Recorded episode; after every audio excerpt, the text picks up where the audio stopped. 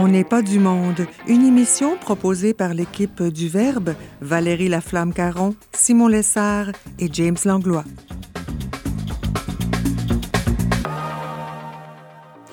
Aujourd'hui à l'émission, Isabelle Gagnon nous raconte la vie de Cyprien de Carthage, un saint qui a traversé une pandémie, et on parle liberté religieuse avec Andrew Bennett. Bref, on n'est pas du monde.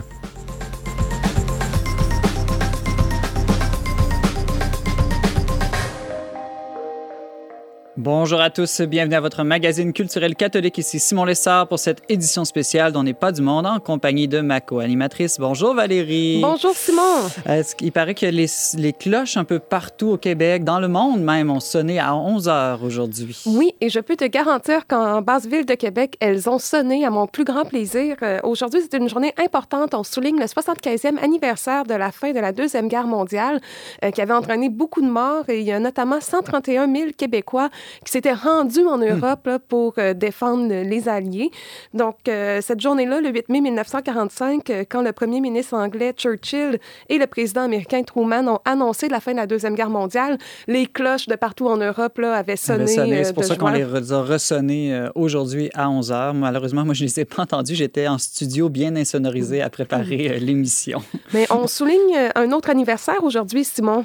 Oui, c'est la bienheureuse Catherine de Saint-Augustin, donc Augustine. On sait que les Augustines sont des sœurs euh, dédiées euh, aux soins des malades, des plus, euh, de, ceux qui, ont qui souffrent de plus grande misère. Donc, font même un vœu spécial, je pense, de venir en, en, aide aux plus pauvres, aux plus démunis.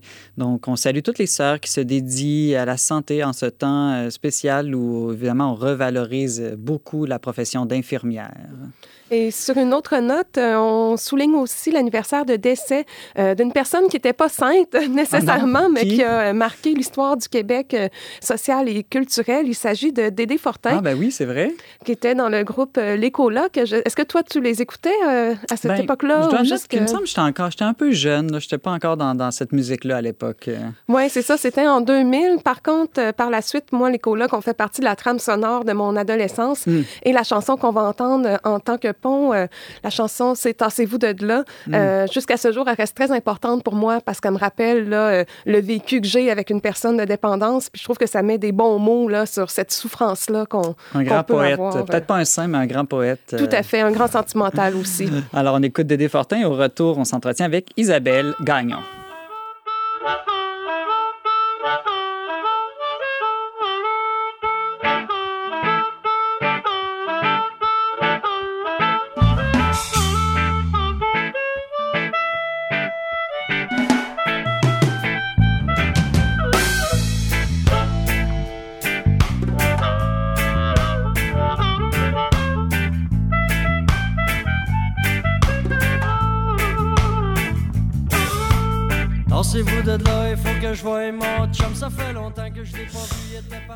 Cyprien de Carthage, évêque et père de l'Église, est aussi un saint qui a traversé l'une des plus grandes épidémies de l'Antiquité, ce qui rend sa figure de sainteté plus actuelle que jamais.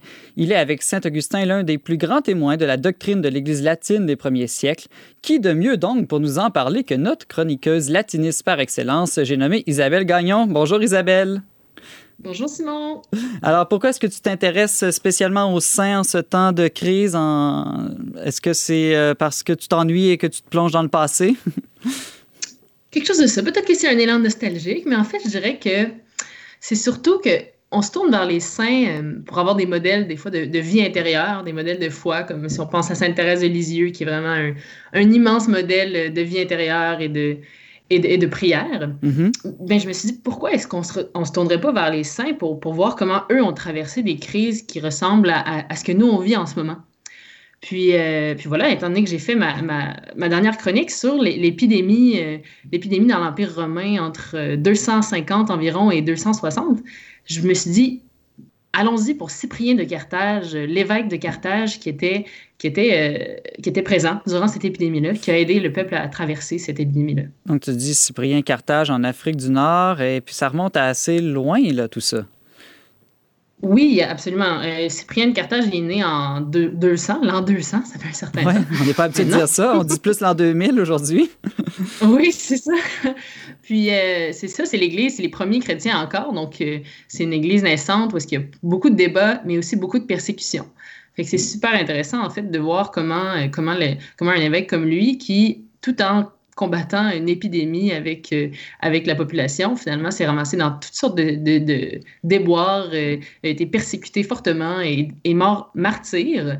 Donc, euh, vraiment une vie très intense. Là, puis je vais essayer de vous raconter ça. J'ai trouvé ça pas mal palpitant, en fait. Bien, allons-y. Euh, je pense que c'est un saint aussi, un évêque vraiment qui avait, disons, au cœur de toute sa vie, sa doctrine, c'était un peu l'Église qu'il tenait le plus à cœur. Hein? Oui, certainement. Il va beaucoup, beaucoup défendre l'unité de l'Église parce qu'on s'imagine bien qu'il n'y avait pas le catéchisme de l'Église catholique en l'an 200. Euh, c'était encore un projet à venir. Puis, euh, il, il a fallu beaucoup d'évêques comme Cyprien de Carthage pour contribuer au fondement, à la compréhension de l'Église, puis à la promotion de, l'Église en tant que, qu'unité. En tant qu'unité de fidèles, en tant que continuité à partir euh, du Christ euh, et, euh, et, de Saint-Pierre aussi, qui était, qui était l'évêque, le premier évêque, le premier pape. Quels sont les grands événements de sa vie qui ont retenu ton attention? Ben, D'abord, de façon intéressante, c'était un maître de rhétorique latine mhm. dans sa vie. On comprend que ça retienne ton attention. Ben, c'est intéressant parce que c'était un, ce n'était pas un chrétien du tout à la base. Il s'est converti en l'an 248. Puis très rapidement, euh, il, est devenu évêque de Carthage. Euh, puis c'est fascinant parce que ça veut dire qu'il avait quand même une certaine éloquence. Puis il se présentait vraiment bien devant, devant le peuple. Puis, les chrétiens l'aimaient beaucoup. Et il avait un grand sens du devoir. Euh, il trouvait que son rôle en tant qu'évêque, c'était extrêmement précieux et qu'il fallait qu'il prie pour ses fidèles et que son rôle, c'était de consacrer euh, c'était de consacrer les offrandes, ben, dans le fond, ben, de, faire la consécration pendant, pendant la messe. Et qu'il y avait une, une, vision très humble, en fait, de son rôle. Ce qui est assez intéressant pour l'époque aussi, ben, en, général. Puis, euh, ce qui est intéressant aussi, c'est qu'il a écrit énormément. Fait que c'est, même d'un point de vue historique, une source essentielle. Pour connaître bien euh, l'Antiquité, c'est ça? Euh, tu disais tout à l'heure, il a traversé euh, une épidémie. Tu nous en as parlé un petit peu dans ta dernière chronique. Peux-tu y revenir? Euh, qu'est-ce qui, est plus marquant dans sa manière d'avoir été évêque pendant l'épidémie? Oui, bien, j'ai parlé du fait qu'il encourageait les chrétiens à soigner les malades, chrétiens ou non, donc ou païens. Puis il insistait vraiment sur la valeur, entre autres, du martyr. Il disait, les gens qui, meurent maintenant, ils s'en vont de l'avant. Ils, ils, vont nous mener d'une certaine façon. Comme des voyageurs, on n'est pas, il euh, faut pas euh, les pleurer trop. On veut s'ennuyer, mais il faut surtout, euh, par, leur, par leur décès, dans le fond, retrouver l'espérance dans le royaume des cieux.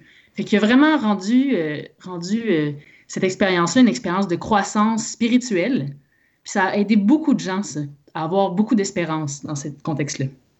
Puis en même temps, oui, vas-y, continue, euh, Isabelle. Ben, c'est ça, mais ce qui est le plus intéressant, c'est qu'on se dit, OK, c'est bon, c'est un bon rôle d'évêque en temps d'épidémie, mais au même moment, il vivait une des plus sévères persécutions de, de l'histoire de l'Église.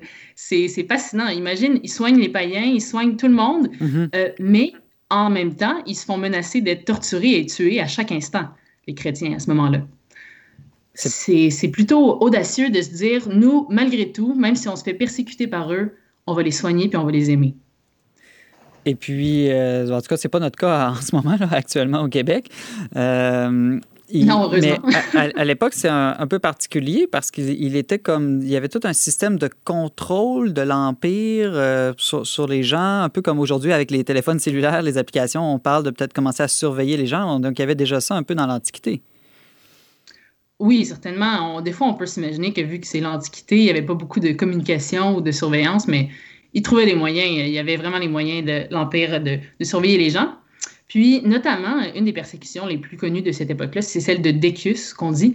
Puis, euh, Décus avait demandé aux chrétiens, en fait à tout le monde, mais c'était spécifiquement, on visait spécifiquement les chrétiens, on leur avait demandé de sacrifier euh, selon les rites païens. Puis on savait bien que les chrétiens, euh, ils ne voulaient pas faire de l'idolâtrie, s'arrêter de l'idolâtrie s'ils avaient fait ça. Donc, euh, on leur demandait en gros d'apostasier, donc de, renoncer leur foi en faisant ça. Mais c'était une exigence. Puis ce qui arrivait quand les gens ne le faisaient pas, c'est qu'ils se faisaient emprisonner au début, puis plus tard, ils se sont fait torturer et, tuer. Fait que ça, c'est très, ça, c'est une forte persécution. Puis euh, Cyprien, tout ce moment-là, il, a soutenu soutenu les gens qui étaient persécutés, puis il, a, essayé de les convaincre finalement de ne pas résister, parce que c'est difficile hein, quand ta vie est en danger de, te dire Ah, mais là, je, je vais le faire, c'est juste un sacrifice, c'est juste une chose, mais finalement, c'est l'âme au complet finalement qui était engagée parce que ça, ça remettait en question euh, euh, ben, la foi chrétienne d'avoir cette obligation-là. Donc, il y a beaucoup de gens qui ont été torturés dans ce contexte-là, mais, euh, mais c'est ça. Donc, Cyprien a dû diriger son peuple à travers une épidémie, à travers cette persécution-là. Et à la même époque, il y a trois papes pendant ces dix ans-là qui ont été persécutés et qui ont été qui sont morts en martyr. Donc, ça vous donne une idée de l'intensité de l'époque. C'est vraiment mouvementé. Il y avait même, je crois, un système de certificats pour vérifier si les gens avaient bien euh, sacrifié aux idoles, c'est ça? Oui, on recevait un certificat euh, quand on avait fait le sacrifice. Puis il y en avait qui essayaient de. Ils se disaient, ben, je ne vais pas faire le sacrifice, mais je vais payer pour avoir le certificat. Fait payaient des soldats pour avoir le certificat.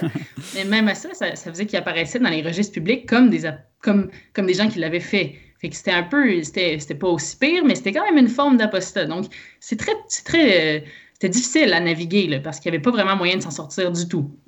Et justement, tous ces apostats difficiles en temps de, persécution, on peut comprendre que tous les chrétiens euh, peuvent euh, des fois manquer un peu de courage devant le martyr.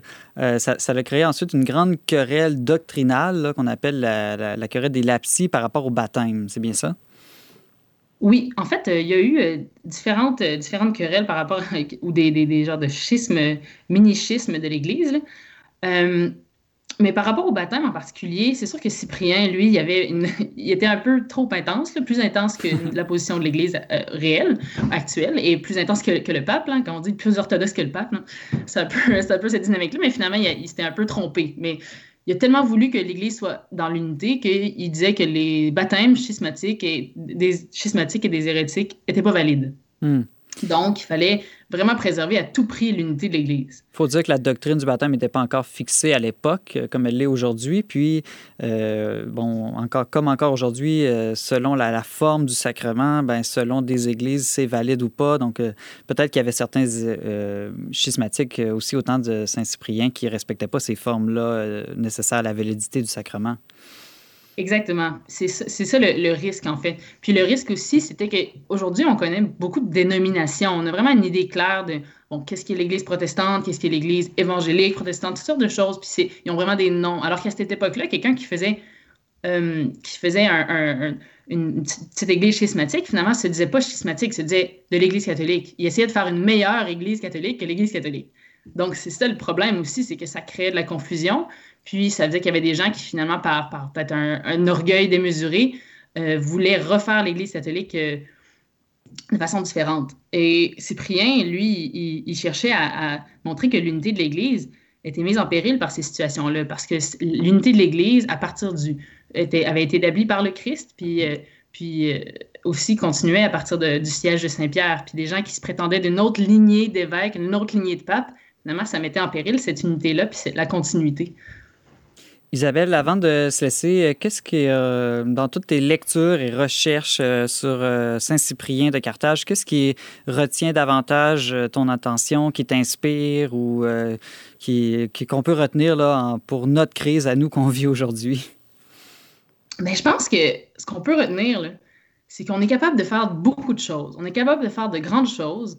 Euh, Cyprien de Carthage, tout en, combattant une épidémie avec sa population, il a, résisté à la persécution, il a résisté à, des. Il, s'est engagé dans des débats théologiques importants, puis il a vraiment cherché à, être près de ses fidèles et à, être à leur service, vraiment. Fait je trouve que c'est un bel exemple de courage, c'est un bel exemple d'activité aussi. Il est très actif puis en même temps très spirituel. Je, pense qu'en général, je dirais qu'on peut faire beaucoup, on est capable de beaucoup, puis Dieu, il, nous donne beaucoup de force pour accomplir des grandes choses, euh, ne serait-ce que par rapport à notre propre vie, euh, mais aussi par rapport à la vie des autres. Euh, je vois beaucoup de chrétiens, en tout cas, qui, et beaucoup de gens en général, qui se tournent vers l'autre, qui aident énormément, qui, partagent énormément de contenu, qui, fait du bien à entendre, qui fait du bien pour la vie spirituelle. Fait que voilà, on est tous, euh, on est tous capables d'être des saints comme Cyprien, si on veut. Certainement, avec la grâce de Dieu. Isabelle Gagnon, euh, tu nous parlais de Saint-Cyprien, évêque de Carthage, qui a traversé lui aussi une épidémie. Merci beaucoup d'avoir été avec nous aujourd'hui. Merci, bye. Reste avec nous dans un instant, notre chronique virale.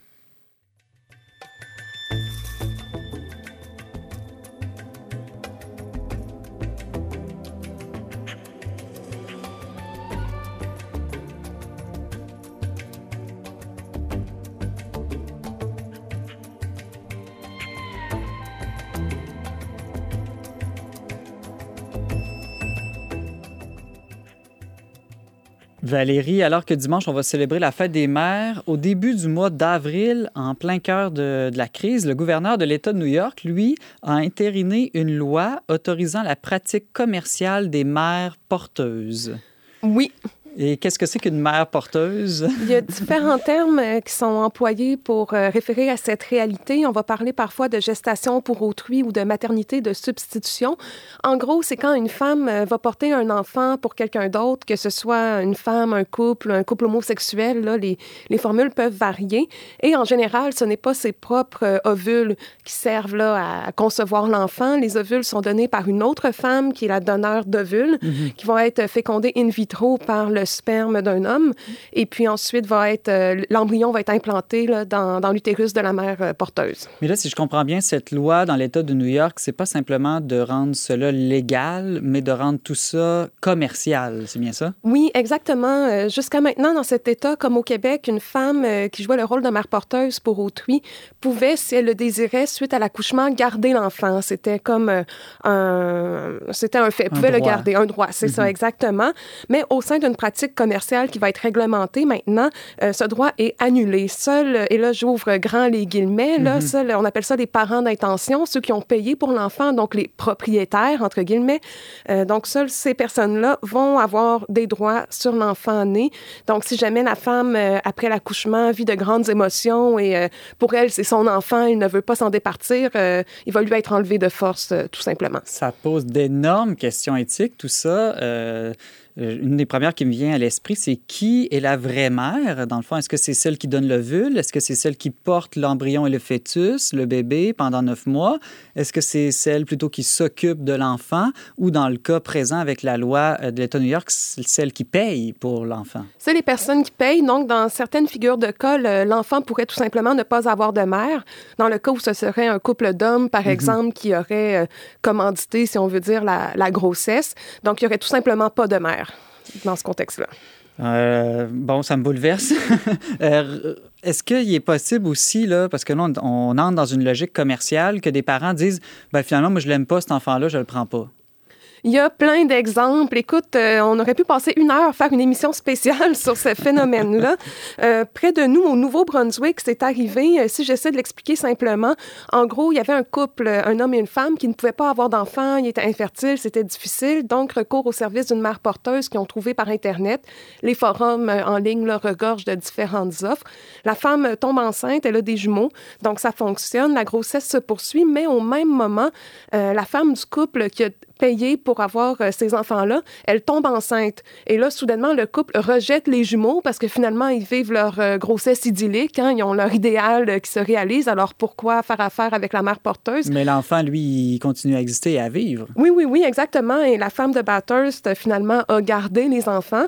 Euh, elle n'en était pas nécessairement mécontente, mais on s'entend que c'était pas ça le plan initial et c'est elle finalement qui se retrouve euh, avec cette situation-là. Alors qu'elle pensait faire de l'argent peut-être un peu avec ça, finalement ça lui en a coûté. Puis ça, ça pose une autre question, c'est-à-dire les femmes qui euh, acceptent d'être mères porteuses, euh, bon, même j'imagine que c'est pas les femmes les plus riches et bien nanties. Non, à travers le monde, en Inde, il y a plusieurs, on appelle ça des usines à bébés, malheureusement. Là, c'est la forme que ça peut prendre. Et même aux États-Unis et au Canada, on peut se questionner là, sur euh, les motivations des femmes qui vont s'adonner à cette pratique-là. Souvent, il y en a qui vont témoigner, faire ça par compassion. Euh, c'est des histoires qu'on aime mettre de l'avant dans les médias, un peu comme dans le cas de la prostitution, mm -hmm. qu'on va présenter comme du travail du sexe fait en toute autonomie. Euh, mais à mon avis, ces petites histoires, ces récits individuels-là servent à occulter la réalité, là, qui est qu'en fait, euh, la plupart des gens qui sont là-dedans ont besoin d'argent. Là. Puis, euh, on a parlé de la femme qui s'est retrouvée avec les jumeaux. En Thaïlande, il y a eu un cas aussi où l'enfant était trisomique, donc a été rejeté par les parents d'intention.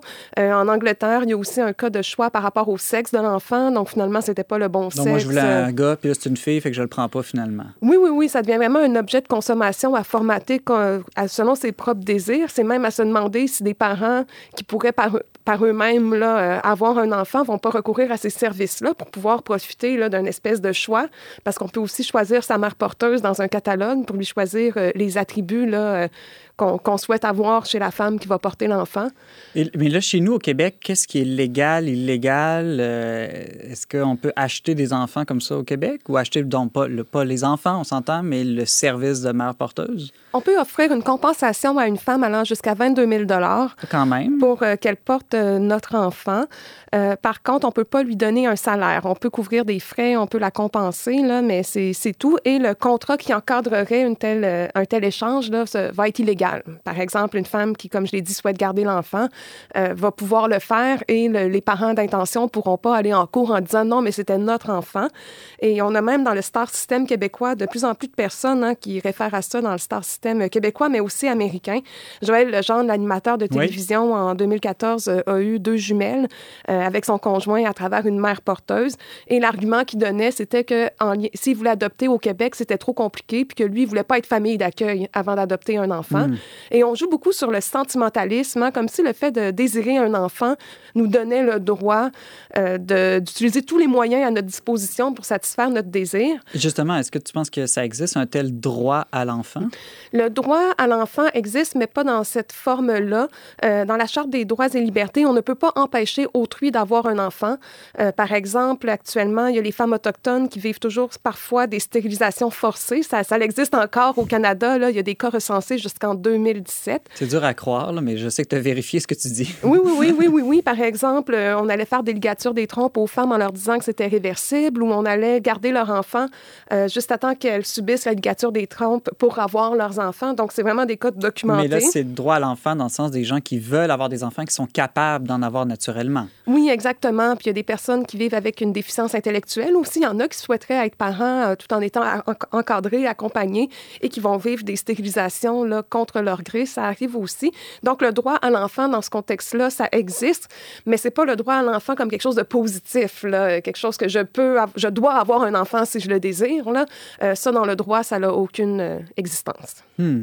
Euh, je, me, pose la question, bon, tout ça touche beaucoup les femmes, évidemment. Comme tu as dit, souvent des femmes en situation financière difficile qui vont faire ça, évidemment, pour l'argent.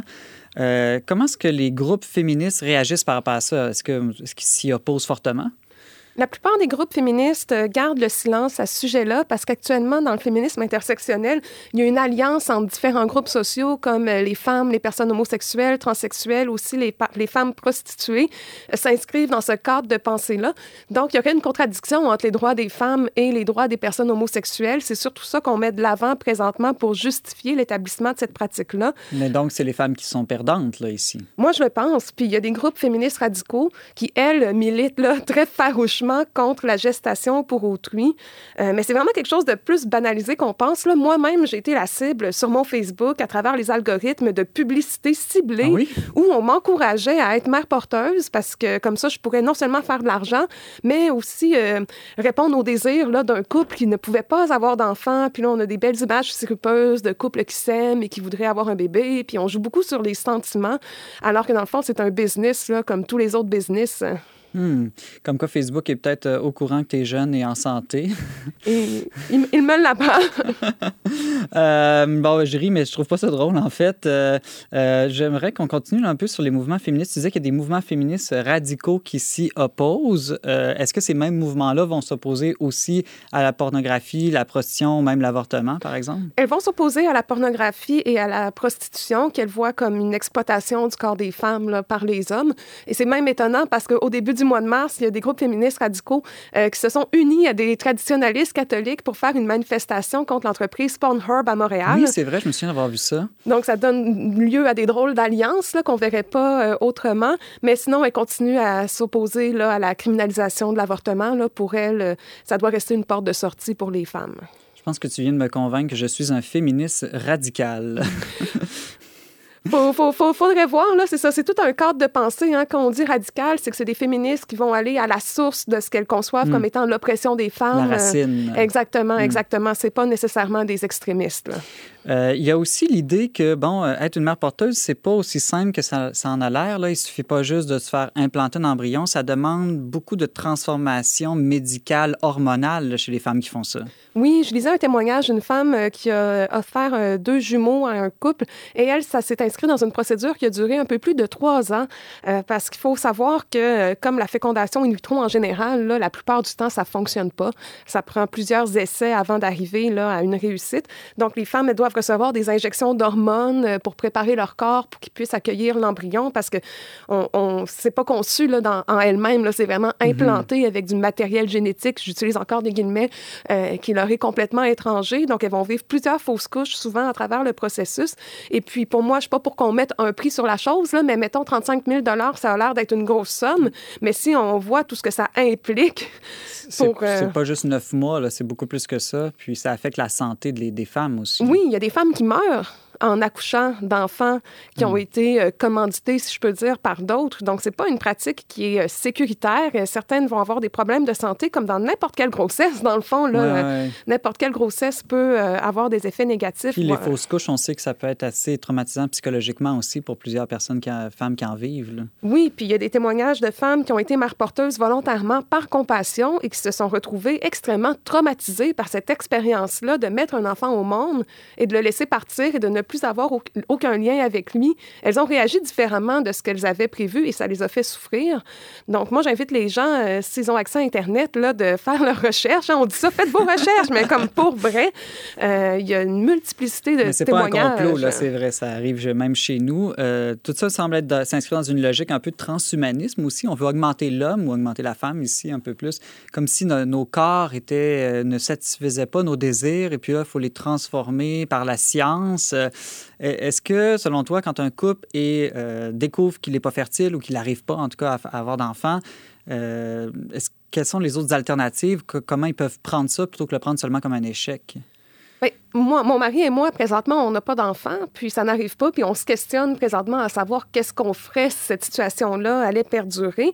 Euh, c'est certain que des fois, il y a des petites manœuvres médicales qui peuvent aider ou des processus un peu naturels, des choses qui peuvent favoriser, mais sinon, euh, il y a beaucoup d'enfants au Québec qui cherchent des familles d'accueil, puis hmm. je le sais que ça sera pas euh, l'enfant que tu as conçu. Avec tes puis, gènes à toi. Oui, puis ces enfants-là sont quand même blessés par la vie, ça l'amène des défis particuliers, d'être en relation avec la DPJ. Là, je comprends que c'est pas ce qu'on souhaite nécessairement avoir dans notre vie, là, des travailleuses sociales, Mais en même temps, c'est un besoin urgent. Là. Donc là, vraiment, ça, ça, démontre une logique altruiste de la part de ceux qui vont vers l'adoption. La, vers oui, puis autant qu'on critique actuellement la maternité, la parentalité, qu'on essaie de décupler tous les modèles familiaux, de les valoriser, autant je trouve que ce genre de pratique-là renforce cette idée comme quoi la seule façon d'être heureuse dans la vie, c'est d'avoir des enfants.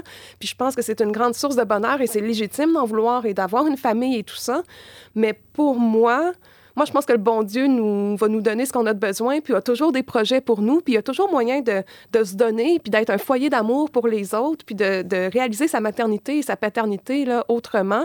C'est certain que ça implique de faire des deuils, hmm. puis ça, je, je sais, c'est vraiment pas facile, là, puis il faut pas négliger euh, ça, faut pas non plus le réduire ou le banaliser. Euh, mais j'ai l'impression que dans notre société, on perd cette capacité à, vivre des deuils. Et Ou accepter la réalité C'est ça, exactement. Je ne contrôle pas tout, euh, ni même des fois mes propres choses, mes propres pensées, mes propres désirs, mes propres, bon, mes propres actions. J'espère que je les contrôle encore un peu. mais certainement, je ne contrôle pas tout. Et puis, c'est une sorte de sentiment de révolte peut-être de l'homme d'aujourd'hui de ne pas être Dieu. Oui, puis il y a beaucoup de couples hein, qui vont s'inscrire, euh, même pas si on oublie les mères porteuses euh, quelques secondes, des couples qui vont s'inscrire dans un processus de fécondation assistée, là, si je peux dire, et qui ne vont pas passer à travers ce processus-là parce que même quand la femme euh, va porter euh, son propre enfant là, qui a été conçu in vitro avec son mari, là, il y a plusieurs échecs. C'est très, euh, c'est très difficile pour un couple de, vivre dans cette attente-là, de vivre l'échec avec, avec, avec tous les processus médicaux. Je connais quelqu'un qui se faisait injecter à chaque jour des hormones par son mari là, dans le fessier, là, puis j'imaginais devoir vivre ça. en tout cas, moi, je trouve que ça a l'air très lourd, là. Puis je dis ça sans jugement pour les personnes qui font ce choix-là. Là. Les, les, gens ont, ont leur raison et tout, là, mais moi, ça me semble bien fastidieux. En tout cas, moi, je trouve ça très inquiétant. J'ai l'impression de vivre dans un film de, science-fiction. Euh, Valérie, on va aller en musique pour digérer un peu tout ça. Et qu'est-ce qu'on va écouter? Oui, on va écouter une artiste française qui s'appelle Lucide Beausange. Elle interprète Femme africaine. Alors, restez avec nous. Retour euh, de la pause musicale, on discute de liberté religieuse avec le docteur Andrew Bennett. Femme qui est en prière, qui travaille la terre et dans les champs. Femme qui vivait dans les villes, dans les ghettos, dans les îles, sous le vent. Femme vivant dans les montagnes, les déserts, les campagnes et dans les camps. Femme qui est en prière, femme relevez-vous,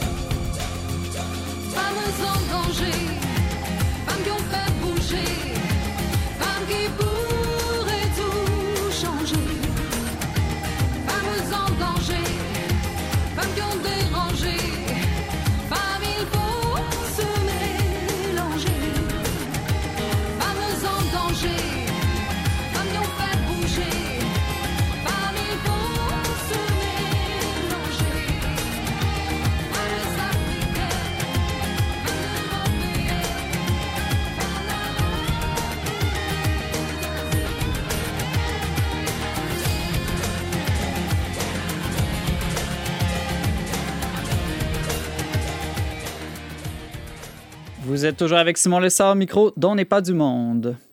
Alors que la logique derrière le déconfinement se révèle de plus en plus économique, les activités religieuses, elles, demeurent souvent fortement limitées, voire carrément interdites, comme c'est toujours le cas au Québec et en France. Alors qu'en Italie, les messes publiques commencent déjà à reprendre et qu'en Allemagne, la Cour suprême a reconnu les cultes religieux comme des services essentiels, en Chine, le régime communiste semble profiter de la pandémie pour accroître la persécution des chrétiens.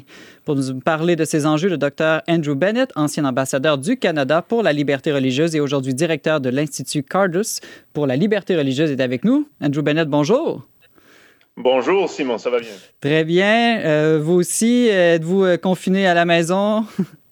Oui, malheureusement, mais euh, c'est une opportunité de, d'étudier, de, d'écrire un peu sur les questions euh, clés sur la liberté religieuse. Vous êtes euh, directeur de l'Institut Cardus pour la liberté religieuse basé à Ottawa. Pouvez-vous nous dire un peu qu'est-ce que c'est que cet in- institut un peu moins connu au Québec?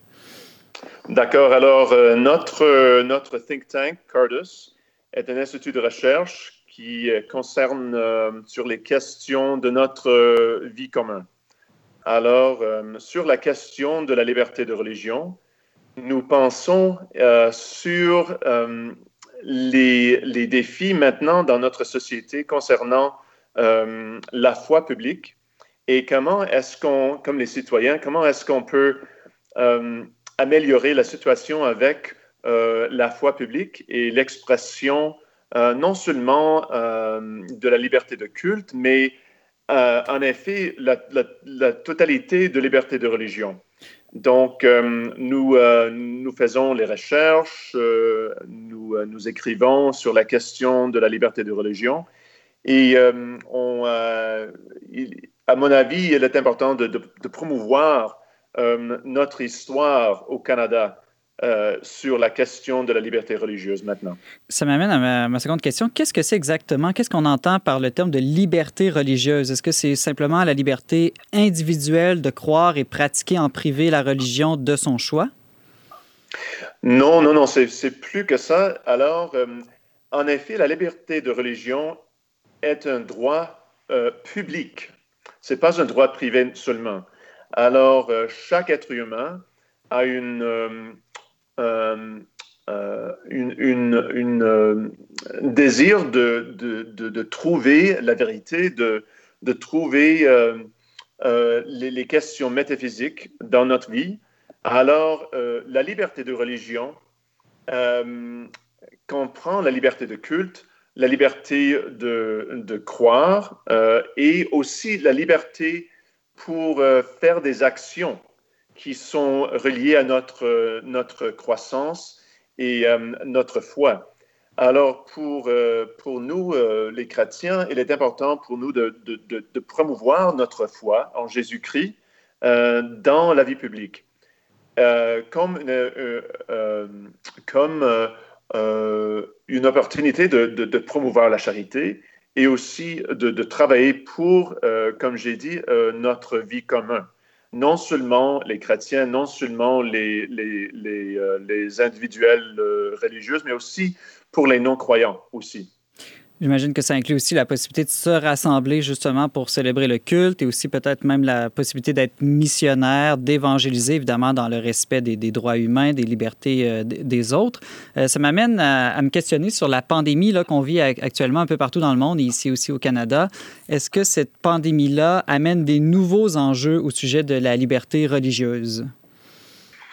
Oui, absolument. C'est un, une expérience globale pour, euh, pour, euh, pour nous, pour les, euh, les citoyens, pour les êtres humains et aussi pour les gouvernements. Alors, la plupart des religions du monde comprennent une expression publique. Alors, il y a, il y a aussi, comme, comme, comme j'ai dit, il y a aussi une expression privée. Et maintenant, euh, nous avons euh, le défi de, pratiquer notre foi euh, privée seulement. Mm-hmm. Mais notre foi, c'est pas seulement une, foi privée, comme j'ai dit. Alors, dans la pandémie, nous, nous je pense que la plupart des personnes religieuses trouvent les opportunités pour euh, grandir leur foi euh, dans une situation très difficile. Mais aussi, euh, je pense qu'il est important de trouver dans cette expérience une vraie désir pour notre vie spirituelle en commun. Hmm. Et donc, la culte pour toutes les religions est une, la culte euh, euh, publique est très important pour, pour vivre notre foi. Alors, on attend maintenant le, le, réouverture des, des, des, églises, des, des, mosques, les synagogues et les autres centres de, de, culte. Mais en effet, c'est un grand défi, mais euh, on a toujours euh, l'espoir pour, euh, pour l'avenir. Est-ce que vraiment l'État a le pouvoir d'interdire les cultes religieux? Parce que, par exemple, la question s'est posée en Allemagne où la Cour suprême a tranché et de dire que dans la mesure où les lieux de culte étaient capables de respecter des, certaines mesures de distanciation sociale de base, l'État n'avait pas le droit d'interdire le culte qui est considéré comme quelque chose d'essentiel à la vie humaine. Euh, Ce n'est pas le cas dans plusieurs autres pays en ce moment. Non, exactement. Il y a une grande... Euh, variété d'approches euh, dans les différents pays. Euh, alors, euh, l'État a le pouvoir de régler les questions concernant la santé publique. Mm-hmm. Alors, il est important de, de, de souvenir que les, églises et les autres centres de culte au Canada et dans le monde euh, euh, étaient, euh, très au courant de la, situation. et ils, prenaient la responsabilité de, fermer leurs portes à cause de la pandémie. Ils n'ont pas attendu que l'État leur demande. Je pense aux évêques du Québec qui ont même devancé les demandes du gouvernement. Exactement, exactement. Donc maintenant, le rôle du gouvernement, euh, à mon avis, euh, leur rôle est de, développer une approche pour euh, le, retour des, cultes, de, la liberté de culte, parce que maintenant, nous sommes dans une période de transition. Et les, les communautés de foi non sont, sont pas seulement les, services essentiels. Les, les communautés de foi sont intégrales de, de, notre vie, intégrales de notre vie publique, intégrales de notre vie en commun. Donc, il est essentiel pour euh, les êtres humains d'avoir la capacité de de, de, de, pratiquer leur foi en total. Hmm. Alors maintenant, nous avons les, les, euh, les, différentes euh, restrictions sur notre, notre, notre foi publique, mais euh, comme j'ai dit, nous sommes maintenant dans une période de transition et il faut que le gouvernement ait une approche.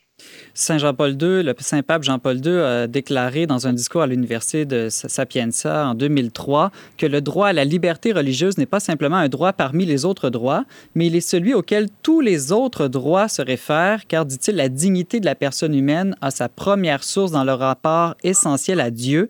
Il allait jusqu'à dire que c'est un véritable test pour l'observance euh, des droits fondamentaux que celui de la liberté religieuse. Euh, donc, est-ce que euh, votre impression, Andrew Bennett, est que nos, sociétés occidentales passent le test? Non, non, malheureusement. Mais il y a deux types euh, de, d'amnésie. il y a une amnésie dans notre institution. Une amnésie euh, du rôle de religion dans notre vie. Euh, alors, c'est pas c'est à cause d'une malformation de, notre, notre, nos élites, nos élites euh, en affaires, en gouvernement, euh, dans les universités. Mais il y a aussi une amnésie dans notre communauté de foi. Et euh, parce que la plupart de, de nos frères et sœurs chrétiens, à mon avis, ils pensent que leur foi est une foi privée. Hmm, ils ont peur de dire publiquement qu'ils sont croyants, qu'ils sont pratiquants. Exactement. Donc, Ou ils pensent que c'est peut-être pas important même de le dire. Vraiment. Alors, peut-être ils ont peur, mais euh, à mon expérience, euh, ils, euh, ils boivent le, le, vin de, de, de post, comment dit-on en français, postmodernism. Du postmodernisme, le vin du postmodernisme. exact, exact, exactement. Que, euh, qu'il est nécessaire pour une société séculaire d'avoir une euh, privatisation euh, de foi pour, pour promouvoir un équilibre séculaire dans la société. Alors, les deux types d'amnésie euh, sont, euh, euh, posent un grand défi encore pour, pour notre vie en commun. Parce que pour une vraie, une vraie démocratie, un pluralisme fort, il est nécessaire, il est nécessaire que nous, que, que nous euh, euh, fassions une approche euh, claire pour la liberté de religion et pour cette liberté d'être promouvoir en public. Alors, nous avons une histoire ici au Canada assez forte dans, dans, ces questions, mais peut-être maintenant est le temps de, de, de, de souvenir notre histoire. Je me souviens, c'est la, devise du Québec, entre autres. Euh, oui, exactement. Euh, exactement. Dr. Andrew Bennett, c'est tout le temps qu'on avait aujourd'hui, euh, mais je vous remercie là, de, de, ces réflexions sur la liberté religieuse. J'aime bien votre idée que, certes, il y a une amnésie peut-être des gouvernants, des élites, mais il y a une amnésie aussi des croyants qui est responsable de certains manques par rapport à la liberté religieuse aujourd'hui. Donc, pas simplement pointer les autres du doigt, mais se regarder un peu soi-même aussi. vous êtes directeur de l'Institut Cardus pour la liberté religieuse. Merci d'avoir été avec nous aujourd'hui et de vous être exprimé euh, en français dans la langue de Molière. merci, merci, c'est un grand plaisir. Restez avec nous dans un instant. On conclut l'émission avec quelques suggestions.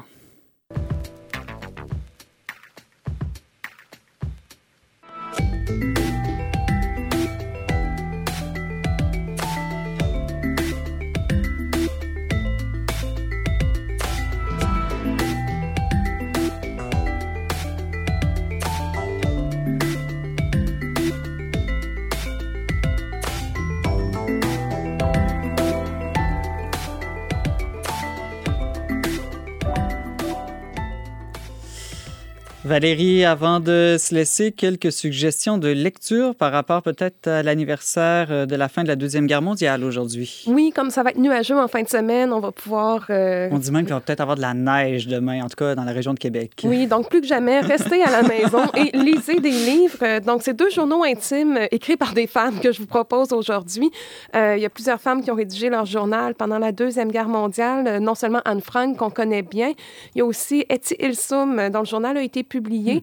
Hmm. Euh, son journal là, elle relate son parcours spirituel. C'est une jeune femme qui est morte à 29 ans à Auschwitz, juive de naissance, mais qui, euh, à travers son parcours de vie, a appris à découvrir euh, le goût pour l'amour, le don entier de soi, puis ça s'est rapproché beaucoup du christianisme. Et son journal relate tous ce, ces passages-là. Une figure vraiment fascinante et qui rejoint beaucoup des gens aussi qui, des fois, se sentent plus loin de l'Église ou du christianisme parce que ça, son approche spirituelle est assez universelle.